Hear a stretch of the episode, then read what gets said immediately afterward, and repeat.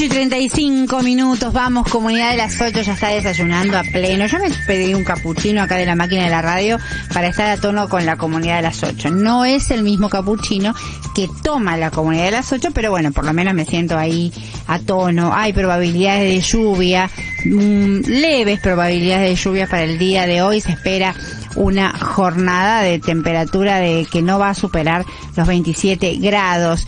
Negro de deporte, Sergio Altieri y ese sueño que es Qatar, ¿no? Que todos tenemos, eh, yo como profesional y por supuesto los futbolistas para llegar, que cuenta con un nuevo equipo. Este es Corea del Sur, que se clasificó por Asia, es el segundo, está en el mismo grupo que Irán, los dos clasificados, 22 puntos Irán, Corea del Sur 20, quedan 6 en juego y abajo, para clasificarse ya lejos, no tiene chance de clasificar directo, pero corre riesgo de quedar afuera hasta el repechaje, está Emiratos Árabes Unidos con nueve puntos, Líbano le sigue con seis, aquí se, eh, junto a Irak tienen chances de clasificar al repechaje, que por ahora estarían disputando con Australia para después sí jugar el ganador de este partido con el quinto de la zona sudamericana, así que esto interesa por supuesto a Uruguay, a Perú, a Ecuador y a Chile, los equipos con chances de jugar ese repechaje. Por el otro lado, la zona B, Arabia Saudita con 19, Japón con 18, Australia tiene 15, que ayer empató con Oman,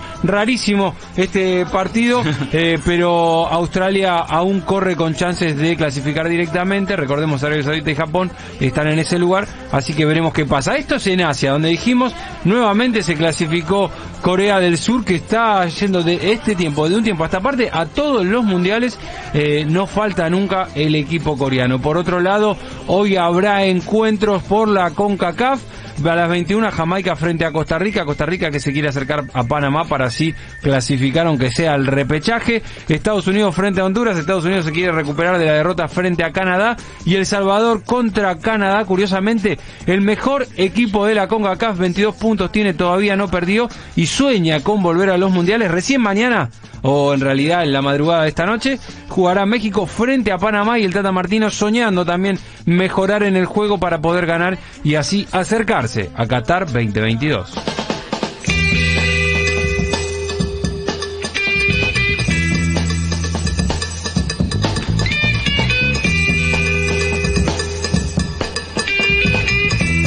38 minutos. Dame coordenadas, Emanuel, que ya vamos a nuestro entrevistado. La temperatura actual, 24 grados 6 décimas en la ciudad de Buenos Aires, 64% se mantiene el porcentaje de la humedad, eh, máxima para hoy 35 grados con probabilidad de lluvias. Comuníquense al 153922 4098 y nos dejan sus mensajes.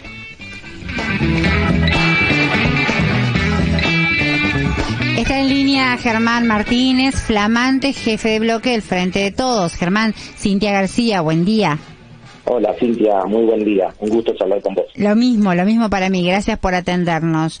bueno, eh, estás asumiendo después de la renuncia de Máximo Kirchner su desacuerdo con la, estrategia de acuerdo del gobierno con el Fondo Monetario Internacional. Esto implica una cantidad de preguntas en cuanto a lo que se viene, no dentro del bloque del Frente de Todos y lo que se viene en el acuerdo, en la, en la decisión de de eh, perdón en la en la necesidad de llevar el acuerdo al Congreso y qué va a significar esto va a haber aprobación legislativa de la Cámara de Diputados al acuerdo con el Fondo Monetario? Bueno, yo voy a trabajar para eso, ¿no? Y el, y el presidente de la Nación me pidió que trabaje para eso, ¿no? Pero sé que esto recién arranca, Cintia. Eh, yo lo he dicho en todos lados, ayer y hoy. Eh, yo viví con mucha conmoción, la conmoción política interna, ¿no? Porque a mí las palabras de Máximo no me, no me resultan indiferentes, ¿no? He aprendido a conocerlo en este último tiempo y yo leía muchas de las cosas que estaban escritas y recordaba algunas cosas que hemos hablado en algún momento o recordaba gestos, ¿no? Me imaginaba él diciendo detrás de cada frase, eh, poniendo los gestos que son tan propios de Máximo, ¿no? Así que eh, a mí me parece que tenemos que, tener un, un aprovechamiento virtuoso de, las palabras de, de digamos, ¿no? Eh, eh, todavía no pude tener una charla más profunda con él, estuvimos en comunicación durante todo el día de ayer, espero poder verlo esta noche, mañana. pero eh, sus palabras a mí me interpelan y, y, creo que tenemos que tratar de trabajar para que alrededor de un tema que yo soy consciente que no genera unanimidad dentro de una coalición tan diversa como la que tiene frente de todos, eh, pero más allá de no conseguir esa unanimidad eh, a prima fácil, digamos, yo creo que nosotros tenemos que trabajar para eh, limar nuestra diferencia, nuestra diferencia, de tal manera que nosotros podamos tener el mayor consenso posible alrededor de la propuesta del presidente. Tengo una idea de por dónde ir, pero bueno, veremos hacia... ¿Cuál? A ver, ¿nos podés contar?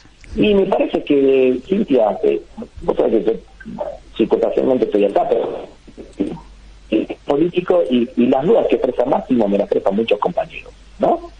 Eh, somos conscientes de eso, vos, yo, todos somos conscientes, ¿no? Eh, pero cuando yo hablo con los compañeros y compañeras y empezamos a profundizar en un diagnóstico muy preciso de lo que hizo Macri, empieza a ser más comprensible la propuesta de solución que nos plantea el presidente. O sea, cuando más eh, al hueso vayamos en la caracterización del proceso de endeudamiento tomado por Macri con el Fondo Monetario y de las características leoninas del cronograma de pago que fijó Mauricio Macri, más razonable, más inteligente, más heterodoxo eh, aparece la propuesta del presidente de la Nación. ¿Despeja todas las dudas?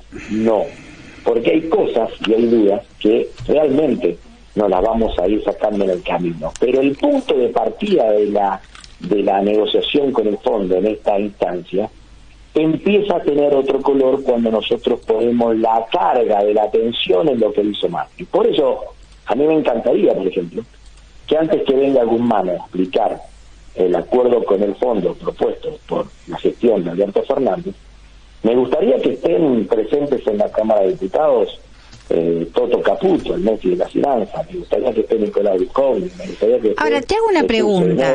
que esté Sanderis, digamos, ¿no? ¿Por qué? Porque me gustaría hacer algunas preguntas que no, no se le pudo hacer en el 2018, porque esquivaron el Congreso y se escondían atrás de las cortinas cuando pedíamos sesiones especiales para que nos informen, ni siquiera para aprobar, para que nos informen el acuerdo. Yo preguntaría, ¿Da la economía argentina, el volumen de la economía argentina para tomar un endeudamiento de 56 mil millones de dólares? Mm. ¿Da la economía argentina la capacidad que tiene Argentina de producción para que nosotros podamos, por ejemplo, en el año 2022 pagar 19 mil millones de dólares al fondo y 22 mil millones de dólares en el año 2023? Estas cosas las tenemos que empezar y no lo pudimos hacer en el 2018. Entonces yo creo que tenemos una oportunidad de un debate profundo. Sí, sí, sí, coincido con eso que planteas sobre, eh, digamos, además contarle a la sociedad claramente que la responsabilidad de la deuda la toma Macri, algo que uno en la burbuja de cada cual nuestra informativa, a veces pensamos que está claro, pero estaba viendo la encuesta de analogía, no sé si la viste, y que estamos hablando que entre el 30, perdón, el 30, 8 no sabe que la deuda la tomó Mauricio Macri y el 26 las cree que la tomó el gobierno de Alberto Fernández. O sea, hay un 56,8 de la sociedad argentina, de, por, lo menos en, una en una importante muestra de esta encuesta, que eh, no sabe que esta deuda proviene de Mauricio Macri. Eso es responsabilidad de la construcción mediática, pero también es responsabilidad de un déficit comunicacional del gobierno sobre la deuda. Nosotros nos hemos eh, encontrado durante el macrismo, en charlas en Santa Fe, vos sos un dirigente de la provincia de Santa Fe, eh, esto es de la línea de la corriente con Agustín Rossi. En aquella época eh, lo que podíamos hacer era diagnosticar al macrismo, contarle a la sociedad en esas charlas presenciales que teníamos por todo el por todo el país Em, lo que lo que generaba el, macrismo y pensar caminos emancipatorios de salida al neoliberalismo. Honestamente te pregunto, porque vos decís, te impactan las palabras de Máximo en su decisión de renunciar a la jefatura del bloque. ¿Vos crees que este acuerdo, que va a tener revisiones periódicas del Fondo Monetario Internacional, que propone em, eh, tasas de interés positivas, que propone eh, déficit, eh, achique del déficit, reducción del déficit fiscal, etcétera, va a ser una salida emancipatoria para los argentinos y las argentinas? Nosotros no. A, ver, primero, varias cosas porque hay todas útiles para para reflexionar y charlaremos un rato y seguramente charlaremos otros días. Seguro, claro, claro. Es, introductoria esta charla, tal cual. Lo, primero recuerdo esa lluviosa tarde del año 2016 en el barrio Palma de Granero con vos cuando fuiste a la cara. El ciclo se llamaba Cómo saltar el cerco mediático, ¿no? Así se llamaba un ciclo donde vos fuiste a aportarnos tu mirada en la zona noroeste de Rosario y valoramos mucho siempre eso. Yo, nosotros no presentamos esta propuesta de acuerdo con el Fondo Monetario Internacional como una salida emancipatoria, eh, eh, eh Nosotros estamos presentando un camino que nos permita tener una ventana de tiempo que le dé a la economía argentina el marco para poder consolidar su recuperación. Mm. Esto es lo que nosotros necesitamos en este tiempo. Claro, pero es posible eso. Está bien, es posible. yo honestamente creo que sí. Hay compañeros que creen que no. Yo quiero conversar con ellos, voy a darme argumentos y ellos darán los suyos, pero quiero argumentar, no quiero hablar eh, por los medios de comunicación sobre consigna. Yo quiero hablar con cada uno de los compañeros, porque yo creo que eh, lo que hizo el presidente de la Nación el día de lo que anunció, estoy convencido de que abre esa ventana de oportunidad y que nos puede permitir a nosotros empezar a tener un cachito más de tiempo para empezar a ordenar lo que Macri recontra desordenó y lo que además le agregó la pandemia. ¿Te acuerdas el discurso de, de, Cristina Nacional cuando dijo Macri no desordenó la vida en el 2017? Sí, claro. Bueno, lo que no desordenó Macri lo, desordenó la pandemia. Ahora, ¿cómo, por qué no te, ¿cómo te impacta que festeje el joven el acuerdo, que festeje la sociedad rural, que festeje el sector financiero? que... Yo no estoy festejando. Bueno, pero ¿cómo te impacta, cómo te impacta que esos sectores vean positivo el acuerdo? Eso es un problema de ellos. Yo sinceramente no, no analizo la política en esos términos. Si yo voy a tomar mis posicionamientos y mis reflexiones, van a depender de lo que un tercero opine.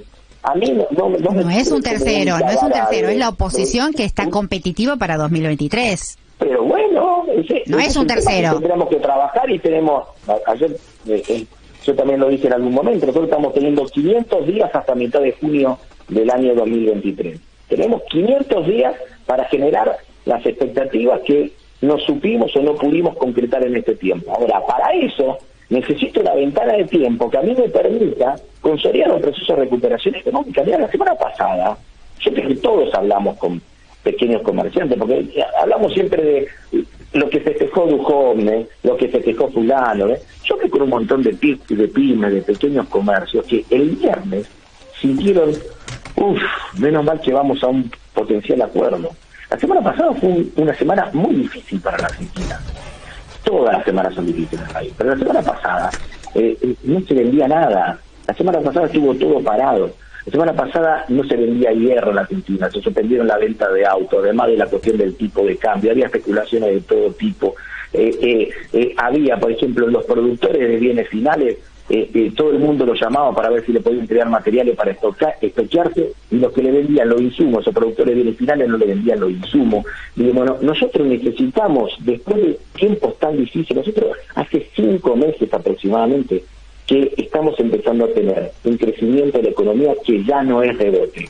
Una cosa es el rebote post pandemia y por crisis y después es un proceso de recuperación económica real y cada vez más desparramado. Ahora es cierto que no llegó a todos, obviamente que es cierto que no llegó a todos. Ahora, para que a todos, yo necesito consolidar ese proceso de recuperación económica y que en función de esta consolidación de recuperación económica yo tenga la posibilidad de empezar a hacer lo que no pude hacer hasta el momento. Eh, en ese lugar me paro. Ahora, si otro compañero mío dice, eh, expresa un matiz sobre esto, expresa una mirada diferente, que es un poco más que un matiz. Bueno, lo hizo el propio ex jefe de bloque, ¿no? Del Frente de Todos. Pero claro que sí, pero por eso te estoy diciendo que las palabras de él me, me interpelan. A mí no me pasan por desapercibido lo que dijo Máximo, lo dije ayer.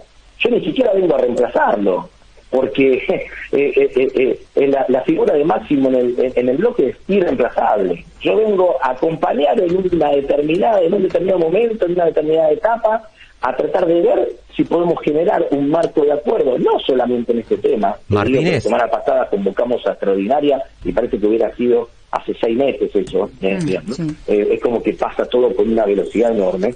Y yo quiero discutir con, con mis compañeros y compañeras, lo voy a hacer durante todo el día de hoy, ver en qué situación estamos parados, queremos tratar de hablar de, de movilidad eléctrica, queremos tener más incentivos para la industria automotriz, queremos tener más incentivos para la construcción, que salga del cannabis industrial y cáñamo, eh, queremos generar también la posibilidad de que tengamos un proceso de Martínez. inversión en, en lo que lo que se denomina la agrobioindustria. Germán.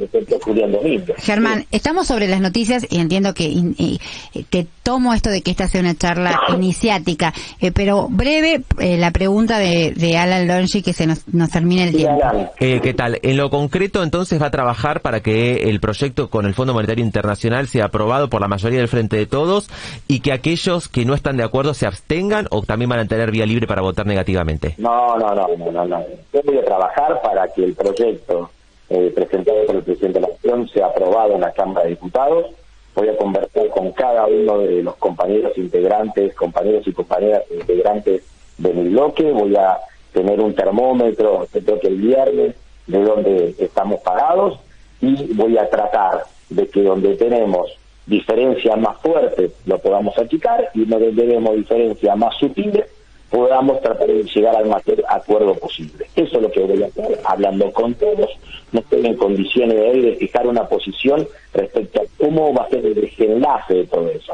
Pero me parece que en este momento nosotros tenemos que hablar con todos, dar los debates que haga falta eh, eh, dar, charlar, acercar ideas, tratar de ver si nosotros podemos eh, elevar la- el, el nivel de consenso, porque insisto, cualquier diferencia que tenga, más fuerte o más pequeña, con un compañero o compañera del frente de todos, es nada respecto a la diferencia que yo tengo con la política económica de Macri. Mm. Entonces voy a ir tratando de que en la medida de que tengamos una mayor caracterización, una mayor comprensión del proceso de lo que vivió Macri de cara a la sociedad, como decía Cintia, y reconozco la dificultad de comunicación y los errores de comunicación que supimos tener al respecto, aunque no compro linealmente lo que pueda decir una encuesta, y más en tiempo de altísima polarización política en la Argentina, pero sé que se dieron esos déficits y me parece que nosotros de más tenemos que tratar de empezar a, a despacito subsanarlo. Así que, así, pero me llama las veces que quiera, Cintia. Gracias, Germán. Germán Martínez, estamos hablando con el presidente del bloque del Frente de Todos en Diputados. Gracias por este contacto con la M750. No, gracias a vos. Chau, chau. Hasta luego.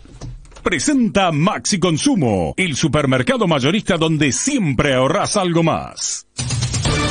Somos